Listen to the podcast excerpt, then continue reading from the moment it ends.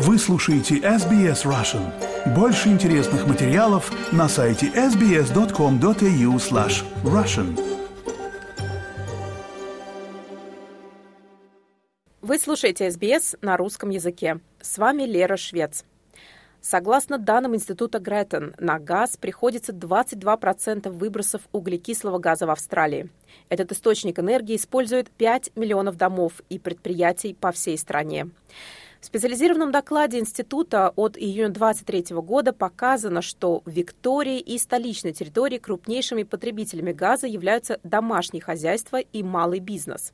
А в Западной Австралии и в Квинсленде крупнейшие потребители находятся в промышленном секторе.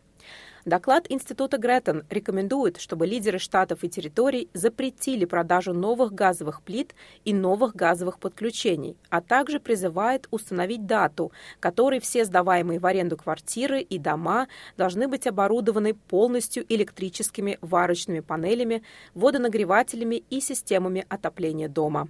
Физик Аркадий Мацех, житель города Колдкост, поделился с SBS Russian личным опытом перехода от газа к возобновляемым источникам энергии. Мы разговаривали с тобой несколько месяцев назад, ты делился с нашими слушателями о том, как твоему кооперативу удалось ввести новую систему учета солнечной энергии. Да. И я так понимаю, что это стало одним из таких важных, вообще установка солнечных панелей стала таким одним из важных шагов на пути, чтобы ваш конкретный дом полностью стал да, независимым конечно, да, да, от да, да. подачи энергии извне, в том числе и газа. Да, с установкой панелей, очевидно, я сразу же, то есть я теплофизик, то есть для меня это был вообще не вопрос. А, мы сразу же заказали в этой же компании, которая устанавливает солнечные панели, мы заказали э, тепловой насос, то есть систему горячей воды с тепловым насосом. То есть мы к тому времени пропользовались домом 14 месяцев, то есть у меня достаточно хорошая статистика по поводу того, сколько газа мы потребляли. Горячая вода газовая была, и у нас э, была плита. Поэтому газ у нас идет только на нагрев воды и на кухню. Ну и тепловой насос – это очень такое замечательное устройство, то есть насколько близко человечество может приблизиться к тому, что называется бесплатная энергия, да, это тепловой насос. На высоком самом уровне, если просто на него смотреть, это ну, электрический бак для нагрева воды 300-литровый. Но он нагревает воду необычным образом, он нагревает воду с помощью того, что называется тепловой насос. Тепловой насос – это очень старая концепция, столько же лет, сколько термодинамики, то есть она еще известна была в 19 веке. У нас очень много тепловых насосов, любой кондиционер – это тепловой насос, любой холодильник – это тепловой насос, любая холодильная машина – это тепловой насос. То есть, что делает тепловой насос? Он занимает немного энергии и из резервуара, и в случае Квинсленда никаких проблем нет, резервуаром служит уличный воздух, и он эту энергию с помощью особой технологии, то есть у него там внутри есть также компрессор, который сжимает и сжимает разряжает газ, газ испаряется, конденсируется, испаряется, конденсируется. Таким образом он качает тепло с теплообменника, то есть он тепло забирает с улицы и заносит его, в, ну, в данном случае, в бак с водой. В случае холодильника он наоборот делает наоборот. Он откачивает притек, притоки тепла из, из, из, стен, ну, из комнаты на холодильник, да, и сбрасывает их на задней стенке холодильника. Все, наверное, знают, да, сзади холодильника есть тоже большой теплообменник, он, он всегда горячий. Вот, это, собственно, тепловой насос, но замечательность теплового насоса в том, что если сравнить, это называется его производительность, мы теплофизики не, не, не, не называют это термодинамической эффективностью или эффективностью, потому что она становится больше единицы, да, термодинамическая эффективность, разумеется, ни, ни у какого процесса не может быть больше 100%. Вот. Но коэффициент производительности у такой вещи в сравнении, там, например, с обычным электрическим нагревателем, да, ну, то есть есть же обычные электрические баки, да, для воды с электрическим, обычно с обычным резистивным электрическим, так как в чайнике, да, она примерно в 3-4 раза выше. У него очень маленькая мощность потребления, но при этом он тепловой мощности в бак накачивает до 3-3,2 киловатт, потребляя всего 800 ватт. То есть фактически он предоставляет тебе 3 киловатта тепловой мощности, потребляет электрической мощности только меньше киловатта. И при этом он хранит воду, и что самое важное, так как он хранит воду, 300 литров это довольно много, ну, туда можно довольно много энергии закачать, у воды очень большая теплоемкость, да, и это можно рассматривать как батарея, потому что мы все равно значительную часть энергии, которую мы тратим, мы тратим ее на нагрев воды, да, и это можно рассчитывать, расценивать, ну, то есть вместо того, чтобы ставить Tesla Powerwall за 12 тысяч долларов, да, и при этом брать из нее энергию и потом греть воду, да, можно напрямую сразу нагреть воду с помощью теплового насоса, очень эффективного, который стоит намного дешевле, да, и сама вода, она дешевая, в этом смысле, да, дешевый теплоноситель. Вот. И все. Собственно, вот эта идея. То есть, то есть тепловой насос, он позволяет, когда он работает в режиме нагревателя, позволяет очень сильно сэкономить электричество. И что самое важное, он потребляет очень маленькую мощность. А это означает, что когда он ему разрешено потреблять энергию только по таймеру, только тогда, когда, ну, день, да, когда, когда, когда есть солнце, даже в самый пасмурный день, 9 киловатт, у нас 9, почти 10 киловатт система, да, даже в самый пасмурный зимний день, дождливый, она все равно генерирует на пике киловатт, полтора киловатта, 2 киловатта. То есть тепловому насосу даже в самый ужасающий, ужасающий плохой погоды день как правило, хватает солнечной энергии, чтобы превратить вообще промозглый, холодный зимний дождливый день превратить в горячий душ. Сколько у вас в итоге получилось экономить на газе после перехода на тепловой насос для подогрева воды? Когда у тебя есть газ, у нас почти у всех, я не знаю, хоть, хоть одного тарифа, у которого нет то, что называется daily supply fee. Она, как правило, ну, составляет сейчас доллар 25 в день. То есть это, по крайней мере, 450 долларов в год только на, даже если ты не тратишь газ. И, ну, то есть у нас уходило тогда, то есть последний раз, когда мы пользовались, это был 2020-2021 год, у нас уходило, по-моему, 850 долларов в год. По счету 32,5 мегаджоуля. Газ в мегаджоулях в день. Газ в мегаджоулях считается, это 9 киловатт-часов тепловой энергии. Ну, понятно, что тепловая энергия это не совсем то же самое, что электрическая, но приблизительно такой порядок величины. Вот это был и газ для плиты, и газ для, водонагревателя. А тепловой насос, который мы купили, он классифицируется как small technology, то есть small energy efficient technology, и также как солнечные панели, он eligible for CT, Small Technology Certificates. Я не знаю, как они в New South Wales называются, в Квинсленде называются STC, Small Technology Certificates. То есть, ну, это разные government ребейты. То есть, обычно они есть федеральные, есть еще штаты там свои какие-то добавляют на энергоэффективные технологии бытовые. Получилось у нас установка тепловой насос 300-литровый примерно стоит 3000 долларов, обошелся. Солнечные панели вместе с ним а мы поставили их за 7 тысяч. То есть в общей сложности. И еще мы выкинули сразу газовую плиту, но мы не выкинули, и мы потом там соседям ее отдали, потому что у них она сломалась. Но самое хорошее, что мы просто пошли в Икею, купили самую дешевую индукционную плиту. Она, к счастью, по размеру подошла, то есть ничего не, не надо было на кухне особо менять. И все, и мы полностью перешли на электричество. И, ну, то есть фактически у нас пропало 850 долларов, по крайней мере, по ценам 2020-2021 года газа. Ну и за счет, за счет того, что у нас еще в Body Corporate сейчас система э, peer-to-peer обмена солнечными кредитами, мы за электричество, ну, за, за энергию в целом платить перестали в принципе. То есть наш Расход энергии возрос значительно, то есть у нас расход был 13 киловатт-час в день раньше, когда у нас был газ, я имею в виду, у нас электричество было, да? Сейчас у нас, ну, по-моему, 22, 22, 23, но сейчас я работаю из дома, то есть я больше, мы больше сейчас тратим, да, то есть, ну, 23, наверное, киловатт-часа в день, но из сети мы потребляем меньше, чем мы потребляли тогда, когда у нас был газ.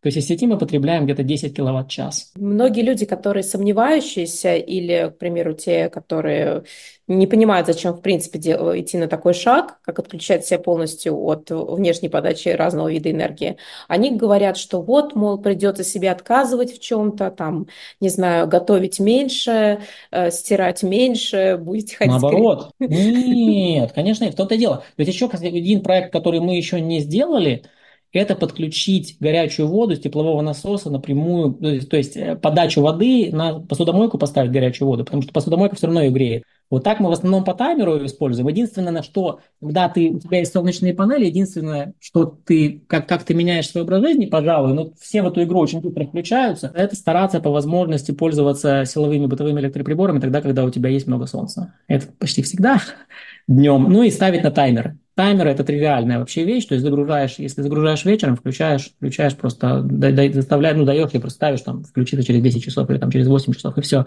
То есть, но вот единственное, что мы еще не сделали, пока просто руки не дошли, это сделать подачу горячей воды в стиральную машину и подачу горячей воды в э, посудомойку, потому что горячей воды у нас очень много, и она фактически бесплатная. Фактически, что, чего мы лишились, это счетов за энергию, в принципе. Но в целом, в нашем случае получилось так, что мы установили солнечные панели, отключили газ, и газ из нашей жизни просто пропал. Вот и все.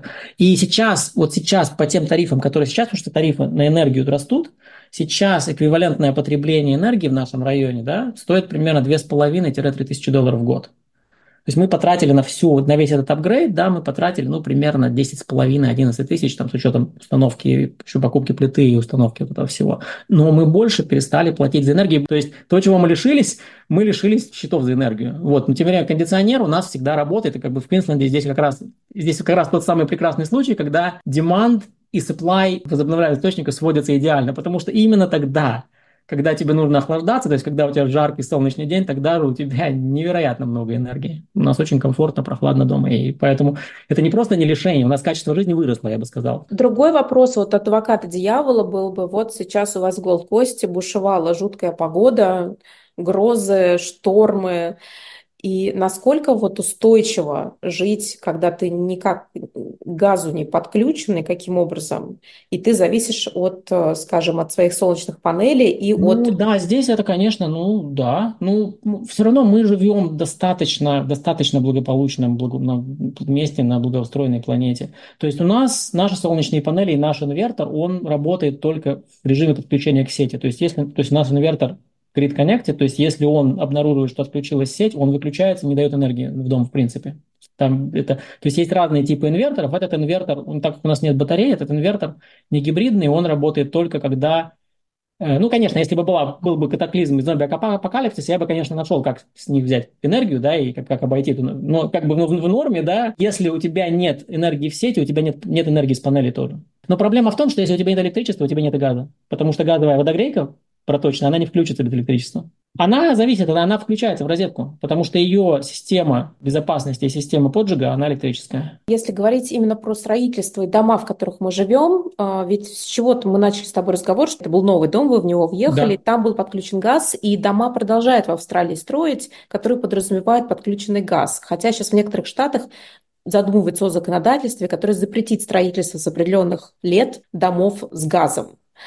Как ты думаешь, э, вообще какие перспективы, действительно ли перестанут строить в Австралии дома с подключенным газом или нет? Специалист сказать, что это технологически совершенно возможно, и вообще газ, он, ну, он redundant. Он, то, есть, то есть газ э, подается сейчас как то, что называется traditional fuel, да, потому что он как бы чисто горит, да, его, в принципе, не так плохо жечь, как уголь, да, то есть котельный, да, то есть он меньше частиц, да, там выделяет, хотя, конечно, тоже в квартире использовать газ, извините, у нас, например, у нас ребенок, например, с астмой, это на самом деле не очень хорошо, это мы, мы, в общем, да, по-моему, я считаю, пережили уже времена, когда мы жили в пещерах с кострами, да, вот, но все равно газ, конечно, горит чище, чем, чем уголь, да, и он горит чище и в точке зрения эмиссии парниковых газов.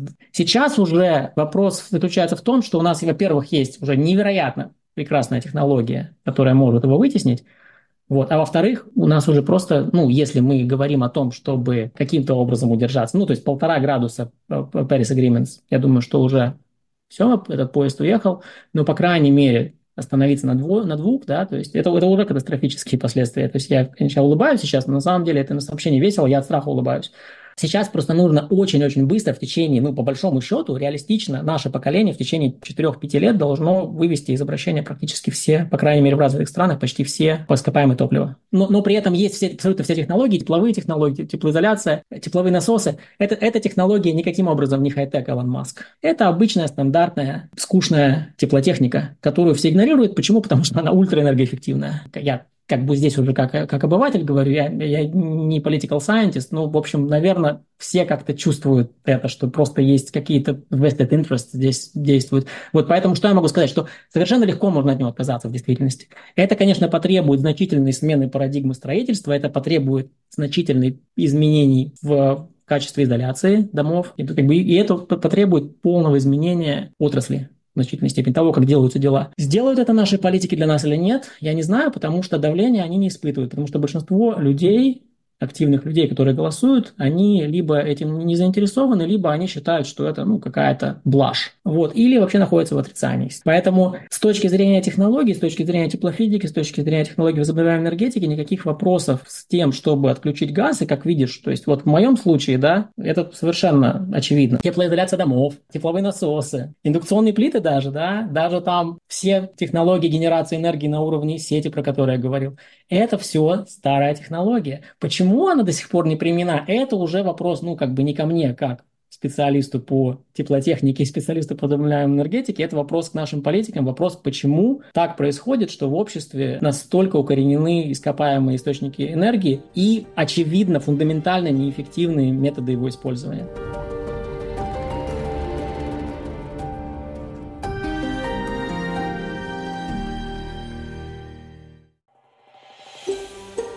Хотите услышать больше таких историй? Это можно сделать через Apple Podcasts – Google Podcasts, Spotify или в любом приложении для подкастов –